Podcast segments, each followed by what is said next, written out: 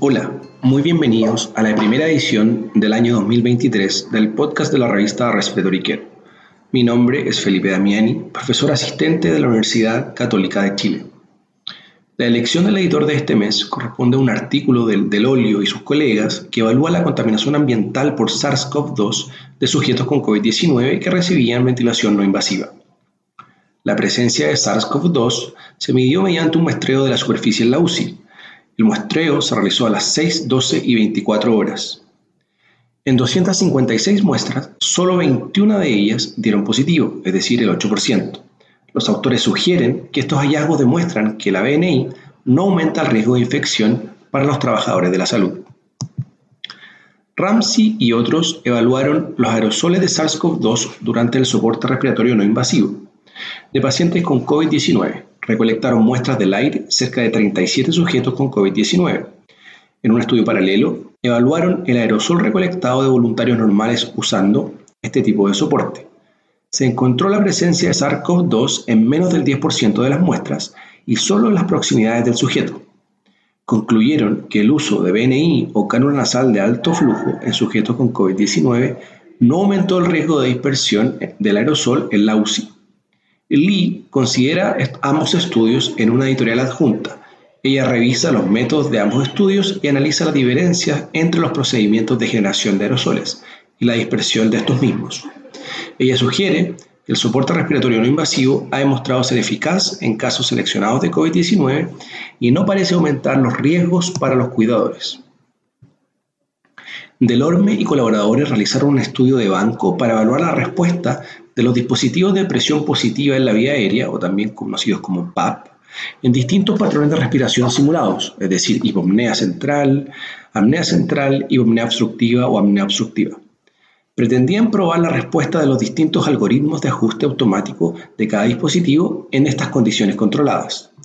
Hallazgos incluyeron una amplia gama de respuestas con ajustes de presión que resultaron en volúmenes corrientes administrados inconsistentes con los volúmenes objetivos. La puntuación de eventos por dispositivos también fue inconsistente. Los autores sugieren que los cuidadores deben comprender las diferencias entre los dispositivos y los algoritmos deben ser modificados por los fabricantes para satisfacer las demandas de los pacientes. Faskel estudió el impacto de las fugas de aire no intencionales en los dispositivos PAP durante un estudio de laboratorio de eventos simulados de apnea del sueño. Los dispositivos PAP automáticos se usan comúnmente para tratar los trastornos respiratorios del sueño en el hogar, ajustando automáticamente la presión. Evaluaron tres dispositivos automáticos y encontraron una amplia gama de respuestas inapropiadas a las fugas de aire. Llegaron a la conclusión de que los ajustes automáticos difieren entre los dispositivos y podrían hacer ajustes que conduzcan a un tratamiento menos eficaz. Johnson y Johnson analizan ambos estudios y señalan que la misma respuesta de un dispositivo a diferentes eventos sin duda conduce a cambios apropiados e inapropiados en las presiones administradas.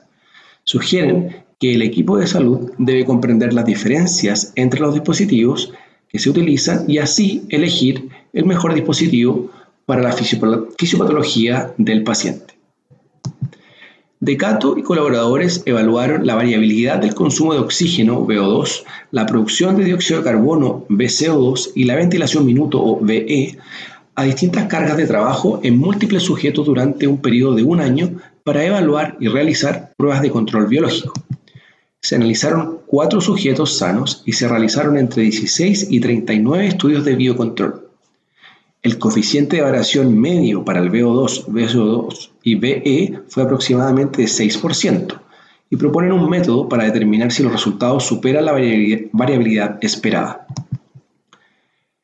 Lehrman y sus colegas evaluaron los parámetros ventilatorios después de una semana de ventilación mecánica en 127 sujetos con distrés respiratorio por COVID-19 para definir las características asociadas con la sobrevida. La tasa de mortalidad fue del 33% y se asoció con, mayor, con un mayor índice ventilatorio, o VR, menor distensibilidad, y, eh, pero sin relación con la PAFI. Una puntuación compuesta de el VR, la compliance y la PAFI fue distinta entre los sobrevivientes y los no sobrevivientes, pero hubo una gran superposición de estos valores.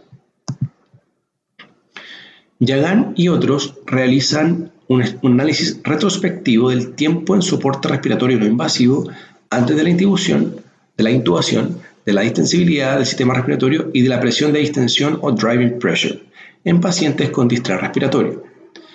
De los 589 sujetos, el 33% tenía COVID-19 y el 67% no. A diferencia del distrés clásico, el SDRA por COVID-19 no se asoció con ninguna mejora en la distensibilidad ni driving pressure. Los días de soporte respiratorio no invasivo previos a la intubación se asociaron con peor distensibilidad y también mayor driving pressure.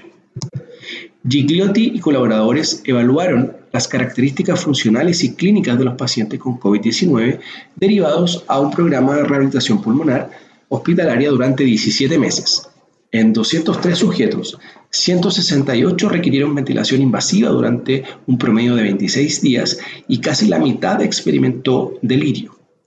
Al comienzo del programa, el 85% estaba en terapia de oxígeno y menos de un tercio podía realizar una prueba de caminata o test de marcha 6 minutos.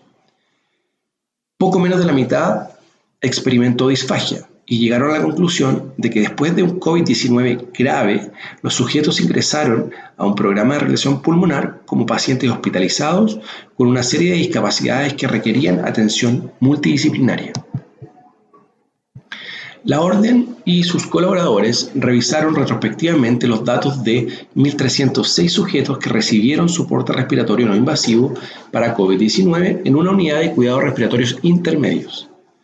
El soporte respiratorio no invasivo falló en el 26% de los sujetos y el 14%, de ellos, 14 de ellos falleció. Un modelo de Cox mostró una mayor falla clínica asociado al inicio de los síntomas, la, la, hospitalización fue menor a 10 días y la PAFI menor a 100 milímetros de mercurio. Concluyeron que los hombres, la edad avanzada y algunas variables del perfil bioquímico se asociaron con un peor pronóstico. Estos factores junto con una menor oxigenación, se asociaron con la mortalidad. Gerasevich y colegas evaluaron los factores de riesgo del distrés respiratorio después de un trasplante de células madres hematopoyéticas HCT en un estudio anidado de casos y controles. En 170 sujetos pareados con controles sin distrés, los sujetos con HCT tenían más probabilidades de tomar esteroides tener recuentos de plaquetas más bajos y creatinina más alta. En el primer día de hospitalización, los sujetos con HCT tenían más probabilidades de recibir una transfusión de sangre, opioides y reanimación con fluidos. La sepsis fue el factor predisponente más común para el distrés respiratorio agudo. Los autores concluyeron que estos factores pueden ayudar a proporcionar información sobre los mecanismos de distrés respiratorio después del HCT. Wills y sus colegas realizaron una encuesta sobre la limpieza en el hogar de los dispositivos de presión positiva en la vía aérea, o PAP, utilizados en una clínica pediátrica del sueño. En una muestra de casi 100 encuestados, la mayoría de los cuidadores informaron limpieza de circuitos, modificadores y máscaras, y máscaras con agua y jabón. No hubo relación entre el tiempo de uso y la práctica de limpieza. Llegaron a la conclusión de que las prácticas de cuidado y limpieza variaban de las instrucciones dadas en la clínica, pero que comúnmente se informaba de la limpieza semanal. Batista y otros compararon la oximetría continua durante el test de marcha 6 minutos con una versus una sola medición al final de esta prueba. Estudiaron una gran muestra de pacientes con EPOC durante el test de marcha usando monitoreo continuo de eh, oximetría de pulso o SPO2 y definieron la desaturación como una caída en esta mayor al 4%. Se observó desaturación en el 71% de los sujetos durante el test de marcha de 6 minutos y fue más baja que la saturación de la prueba final. Solo el 19% de los sujetos mostró una saturación de oxígeno más baja al finalizar el test de marcha 6 minutos. Los autores concluyeron que la desaturación no evidenciada por la saturación al final del ejercicio, pero sí observada durante el test, se asoció de forma independiente con la mortalidad para todas las causas y las hospitalizaciones en sujetos con EPO. Dorado y colegas brindan un breve informe sobre la liberación del ventilador en sujetos con COVID-19. Este estudio epidemiológico incluyó el hallazgo de una tasa de reintubación de casi el 30%. Abrook y, y, colegas contribuyen con otro breve informe que sugiere que la variación temprana del índice ROX es un buen predictor de falla de SINAF. Un cambio en el índice ROX de menor a 1,8 a las 12 horas se asoció con la necesidad de escalar el soporte respiratorio. Baker y Owen presentan una revisión sobre estudios de orientación para el manejo de asma nacional y a nivel mundial. Branson y Rodríguez contribuyen con el artículo final de Nuevos Horizontes en el grupo de lecciones aprendidas de COVID-19, brindando un análisis de la respuesta a la escasez anticipada de ventiladores en los Estados Unidos. Finalmente, Bradwell y otros brindan una revisión de anomalías radiográficas que demuestra cómo las condiciones anatómicas o fisiológicas impulsan la apariencia radiográfica. Para recibir el contenido de este y los números anteriores de la revista, visite nuestro sitio web en www.rcjournal.com. Allí también podrá suscribirse para recibir el podcast de las ediciones futuras.